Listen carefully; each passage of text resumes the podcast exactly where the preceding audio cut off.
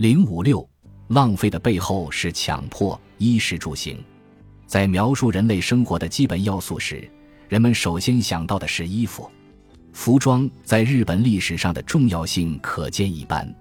与吃住相比，衣着只要能起到防寒避暑、保持清洁的作用，就会让人感到舒适，并确保与他人相处时不失礼数。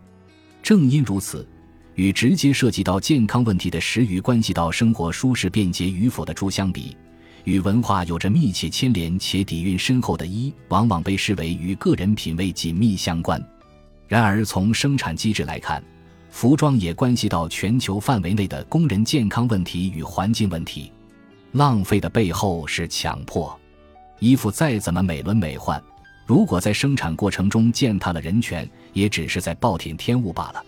从我探访服装行业的销毁废弃问题开始，到现在已经有一年左右的时间了。那些奋斗在行业第一线、感受到危机并为此而行动的人们，给了我继续采访的动力。为了支持他们的行动，消费者的呼声是不可或缺的。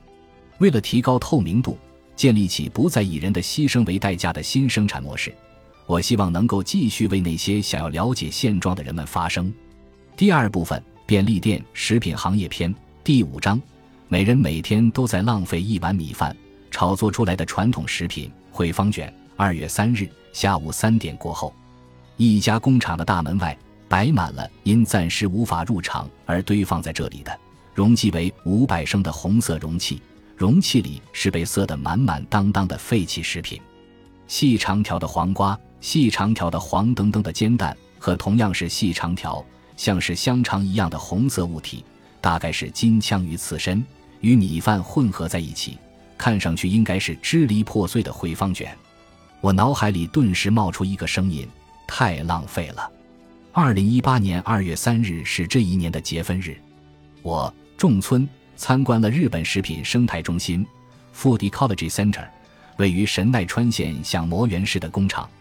工厂位于首都圈内一片林立的食品工厂中的一隅，从市中心乘坐电车大约需要一个半小时才能到达。该公司创立于2005年，创始人兼总经理高桥巧一先生同时也是一名兽医。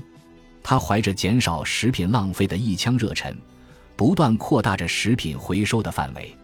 该工厂的业务是回收食品工厂与超市无法售出的食材。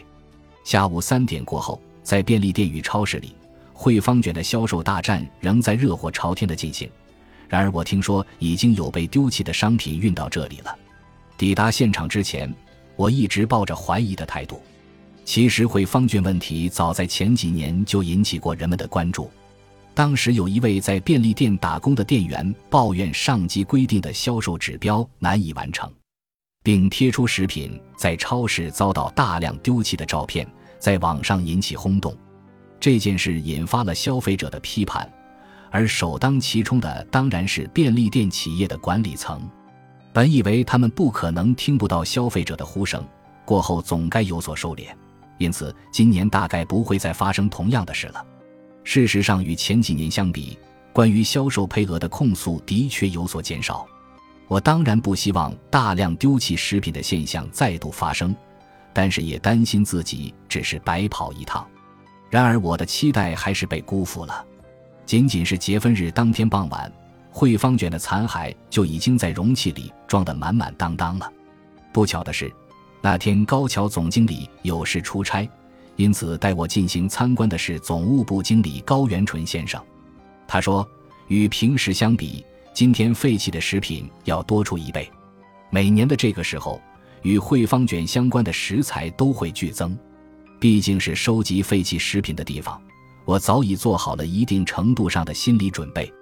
然而，与我预想中不同，工厂里面冷飕飕的，空气中只是弥漫着一股淡淡的酸味，丝毫没有腐臭的味道。